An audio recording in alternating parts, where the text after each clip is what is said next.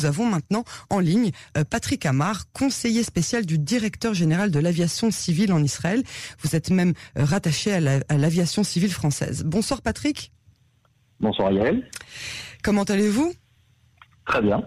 Alors, vous êtes vous-même, entre autres, pilote dans l'aviation civile, si j'ai bien compris. Il y a environ 18 000 avions sur le total de 24 000 qui sont totalement immobilisés, c'est ça? Oui, tout à fait. On a d'habitude très peu euh, d'avions immobilisés au sol dans la situation normale. Les avions sont faits pour voler au maximum. C'est là qu'ils sont efficaces. Euh, et avec cette crise, on a presque 75-80% des avions qui ont été immobilisés, euh, ce qui a créé un problème euh, du jamais vu dans l'histoire de l'aviation, où il fallait notamment trouver de, la place pour parquer ces avions. Donc ont été utilisés la plupart des grands aéroports qui ont, qui ont plusieurs pistes et quand des pistes comme par exemple à Charles de Gaulle, des taxiways et des pistes n'étaient pas utilisées. Donc beaucoup d'avions ont été parqués sur ces endroits-là et euh, des aéroports dédiés euh, qui euh, n'avaient pas de trafic, donc qui, étaient fermés au trafic aérien commercial, ont été utilisés pour parquer parfois plusieurs centaines d'avions. Mais ça a été un problème extrêmement complexe à gérer. Euh, parce que c'est pas juste parquer on, bâche et on va, on, va, on est tranquille. C'est qu'en fait, il faut à peu près une fois par semaine tester ces avions, revérifier les systèmes, vérifier les moteurs, faire des démarrages, de manière à ce que les avions soient continués à être entretenus dans les meilleures conditions. C'est-à-dire que c'est un peu comme une voiture qu'on laisse pendant les vacances deux trois semaines et puis il n'y a plus de batterie. C'est quoi exactement euh, comme problème qui peut se passer dans un avion qui ne bouge pas pendant deux mois? Eh ben, en fait, vous avez un peu raison. La batterie, c'est qu'une question d'énergie dans une voiture. Mais euh, un avion est un système qui est d'abord complexe au niveau de son fonctionnement, mais on est surtout dans des niveaux de sécurité qui sont très élevés. Euh, je ne vais pas faire aujourd'hui un point sur la sécurité aérienne, mais on est dans des domaines de, de, de, de stabilité des, des systèmes qui est extrêmement élevé. Et pour cela, les constructeurs, notamment des moteurs, euh, recommande qu'un moteur ne soit pas immobilisé pendant plusieurs semaines sans qu'il fonctionne. Euh, des aubes dans, dans un moteur, hein, les petites ailettes que l'on voit à l'intérieur, c'est extrêmement huilé et euh, quand ça ne fonctionne pas, on peut avoir euh, des petits défauts, des petites criques ou des problèmes de huilage. Donc il faut les faire fonctionner régulièrement. Par exemple, pour qu'on s'assure que quand ça va redémarrer, on n'ait jamais de problème, pas, pas tout de suite obligatoirement, mais quelques, semaines, quelques mois plus tard, on peut avoir un moteur qui a souffert d'un non-fonctionnement. C'est pareil pour les systèmes électroniques où il faut les entretenir très régulièrement pour s'assurer qu'il n'y a, a, pas de panne et quand on en découvre, euh, remettre toutes les choses en état. Et alors, du coup, est-ce que les pilotes eux-mêmes, euh, on, sait que les pilotes doivent avoir une certaine quantité d'heures euh, de vol par mois, et s'ils n'ont pas ces heures, euh, ils ne sont plus aptes à, piloter des avions. Donc, j'imagine que du côté des pilotes aussi, il y a, du côté de l'équipage de manière générale, hein, pas seulement les pilotes, il y a aussi ce genre de logistique à entretenir. Alors c'est vrai, euh, les pilotes qui ne peuvent pas voler pendant cette période-là, parce que quand on voit que euh, si on gère à peu près sur le trafic mondial, on a près de 95-98% de baisse de trafic, donc il y a de très très très nombreux pilotes, pas dire la quasi-totalité, mais de, qui n'ont pas pu voler ces deux ou trois derniers mois, ces deux derniers mois. Donc effectivement pour leur licence, il y a des difficultés de, de réentretien, surtout quand ils veulent repartir. Donc il y a tout un système qui a été mis en place, notamment au niveau européen, euh, de manière à ce que euh, d'abord les pilotes puissent s'entraîner sur simulateur et surtout qu'avant de repartir ensuite ils auront euh, des vols de réhabilitation avec des instructeurs. il y a tout un système de démarrage. Les pilotes ne vont pas remonter dans un avion du jour au lendemain pour refaire démarrer tout ça. Donc il va falloir refaire redémarrer la machine non seulement technologique mais aussi humaine puisque les pilotes devront passer chacun d'entre eux à un système de réhabilitation très ponctuel. Alors on apprend que des aéroports comme euh, celui, pardon, celui d'Orly sont carrément fermés, ils sont en veille, euh, si je si je ne m'abuse. Quelle sera la stratégie de réouverture de tous ces aéroports euh, après si longtemps? Alors, on parle des aéroports, on parle des avions, tout ça, c'est des systèmes qui vont mettre du temps à redémarrer. Euh, quand on est passé, par exemple, un terminal, on l'a mis en mode de bail total. euh, pour refaire partir la machine et, que euh, les, les, personnels soient en même temps armés pour pouvoir faire recevoir tous ces passagers. Il faut plusieurs semaines un système pour se mettre en place. Je parlerai par exemple des avions. on a parlé tout à l'heure, d'abord il faut les ramener de ces bases dans lesquelles ils ont été parqués, il faut les ramener dans leur base de départ, et ensuite, ensuite il faut les positionner dans les aéroports dans lesquels ils vont être, ils vont desservir l'ensemble du réseau de la compagnie aérienne. Donc il y a tout ce système-là à refaire démarrer et ça prend beaucoup de temps, que ce soit au trafic aérien. Mais entre nous, si ça prend du temps, le trafic aussi passager, euh, la demande va elle aussi prendre du temps. Donc je ne serais pas choqué que euh, ceci soit se fasse en harmonie. Euh, il n'y aura pas une surdemande par rapport au redémarrage et ça prendra probablement en plusieurs semaines. Ça, c'est pour la partie technique de la réouverture. Mais pour la partie euh, euh, rationalisation et faire en sorte qu'on va, dans cette crise sanitaire, on va pouvoir en sortir, euh, il y a des mesures qui sont prévues au niveau aéroportuaire. je pourrais vous les citer si vous le souhaitez, au niveau des avions. tout ceci, c'est des processus qui vont permettre de revoler dans des systèmes de, dans des conditions de sécurité sanitaire qui soient les plus, les plus fiables possibles. Alors, à quoi vous ressemblez justement ces vols à partir de maintenant? Une famille avec deux parents et trois enfants? À quoi est-ce que ça va ressembler? Euh, alors, euh, du jour au lendemain, les choses vont évoluer, euh, vont, être, sont, être très très dépendantes de tout ce que va faire la science en matière médicale, c'est-à-dire la fiabilité des tests, les tests PCR que l'on fait aujourd'hui, leur fiabilité, est-ce qu'on a une immunité, est-ce que l'immunité permet de ne pas être porteur du virus, évidemment à, à, plus long terme le vaccin. tout ceci sont des éléments hors aériens qui vont complètement euh, changer le paysage si jamais on a des nouveautés en la matière. En l'occurrence, euh, ce qui pourra changer significativement les mesures à bord, c'est si on a des tests fiables euh, de antiviraux qui nous permettent de déterminer avant d'embarquer, par exemple, que tous les passagers qui seront à bord ne sont pas porteurs. Et donc, on aura déjà une situation beaucoup plus sereine dans l'avion. Mais en tout état de cause, ce qui est prévu dans les aéroports, c'est à des infections totales de l'ensemble des points de contact, donc les comptoirs d'enregistrement, euh, par exemple les espacements de banques d'enregistrement où on n'armera qu'une banque sur deux, euh, les contrôles de sûreté qui se feront, qui ne se font plus aujourd'hui, hein, même pour les quelques vols qui existent, qui se font sans contact. Avec le passager, où il n'y a plus que les systèmes automatiques qui le contrôlent. Même le passager, il passe plusieurs fois sur le portique ou même sous un body scanner. L'embarquement, par exemple, en aéroport ne se fera plus de manière désordonnée comme aujourd'hui ou avec des embarquements prioritaires, mais ce sera d'abord les passagers des rangs des rangs à l'arrière qui vont embarquer et on va remplir l'avion progressivement de manière à ce qu'il n'y ait pas de, croisement de passagers euh, lorsque euh, s'installent à bord. Ça, c'est toute la partie organisationnelle au niveau de l'aéroport. Mais on pourra avoir dans un avion un avion plein? Alors, euh, c'est une très bonne question. Euh, il y a des questions sur la distanciation sociale que l'on va extrapoler dans l'aérien.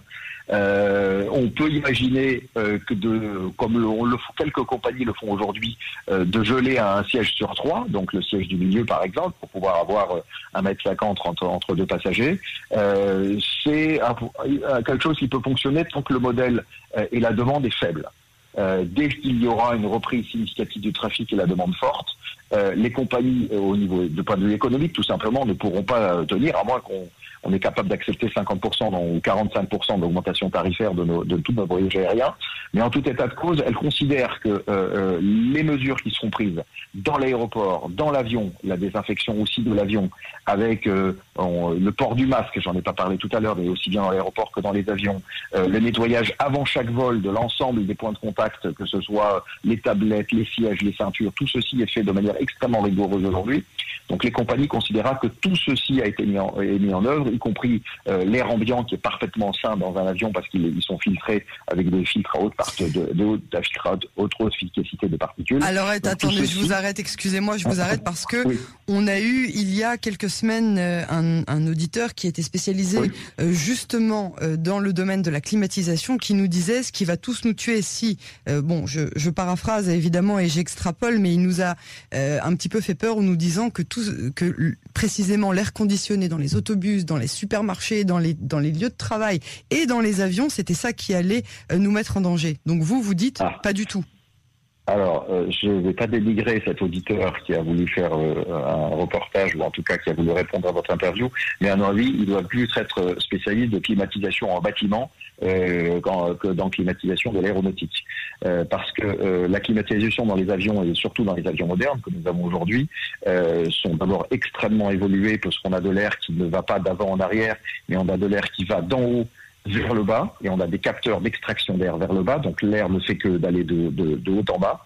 Et surtout, on a entre 4 et 8 filtres à particules qui se trouvent dans les avions, qui sont des filtres EPA pour High, Efficiency Particle Air, qui sont des filtres qui sont utilisés dans les hôpitaux et dans les salles d'opération et qui, sont certifiés pour filtrer 99,97% des particules fines.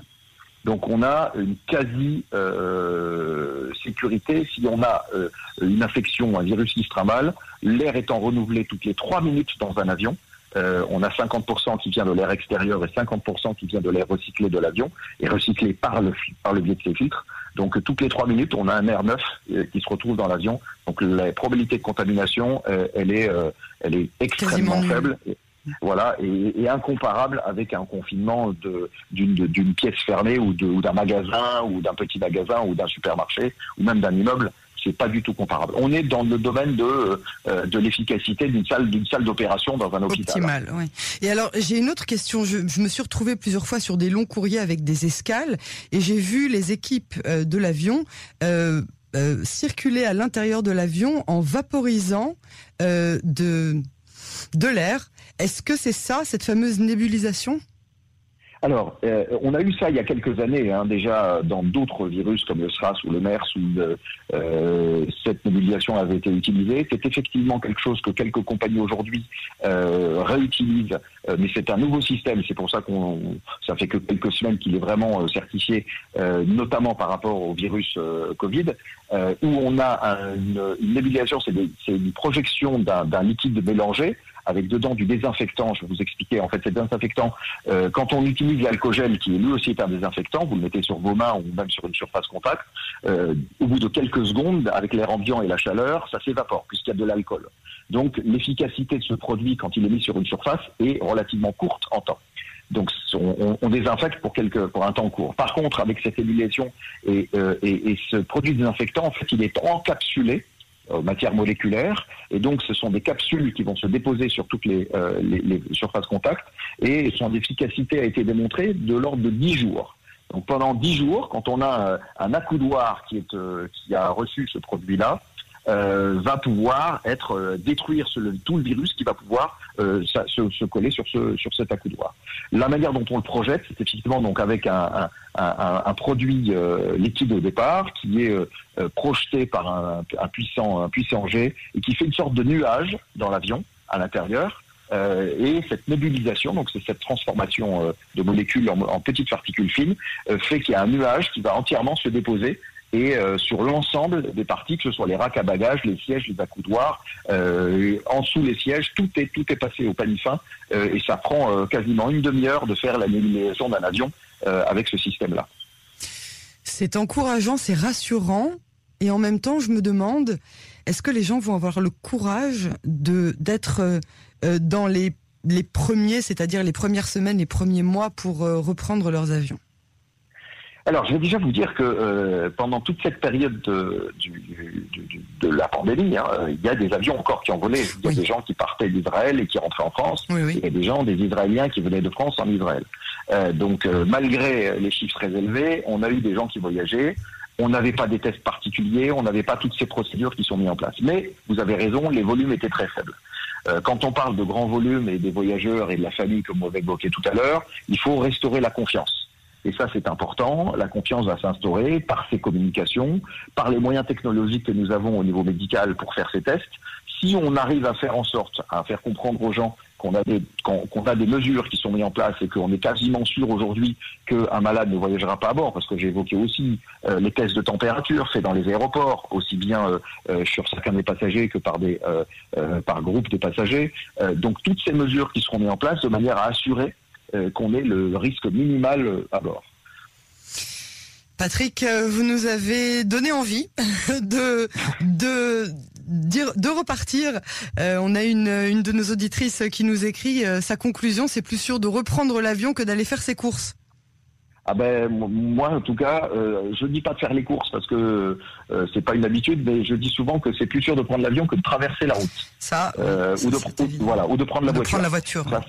Voilà, et ce sera encore le cas avec toutes les mesures qui sont mises en place. Les compagnies investiront euh, pour assurer cela parce que c'est leur survie et c'est la, sécurité aérienne est un élément fondamental. Je terminerai juste par une conclusion. Euh, on a été optimiste, il faut l'être encore plus. Tout ceci, pour moi, de mon sentiment, ce sont des mesures sanitaires qui sont transitoires. Il ne faut pas croire que le transport aérien va changer et que dans un an, dans deux ans ou dans trois ans, on vivra ce même système-là, euh, à ne pas confondre avec euh, euh, les attentats et le terrorisme où on a mis la sûreté aérienne en avant par tous les contrôles que l'on fait et, c'est quelque chose que l'on vit depuis les années 70 jusqu'à aujourd'hui. donc ça c'est quelque chose dont on n'a pas trouvé de vaccin malheureusement. Par contre, le jour où on trouvera un vaccin pour cette pandémie, pour cette, ce, virus, on aura évidemment, on retrouvera les mesures sanitaires normales, les mesures de, de nettoyage normaux qui sont dans tous les avions et les filtres seront toujours les mêmes. Certains pourront porter des masques, mais on aura euh, une, un transport aérien qui devrait retrouver ses couleurs habituelles. Nous l'espérons. On vous remercie en attendant euh, infiniment, Patrick Amar, de nous avoir éclairé sur euh, la situation et sur ce qui nous attend. et on vous donne très bientôt, je l'espère, rendez-vous sur les ondes de Cannes. Avec plaisir. Bonne soirée. Merci beaucoup.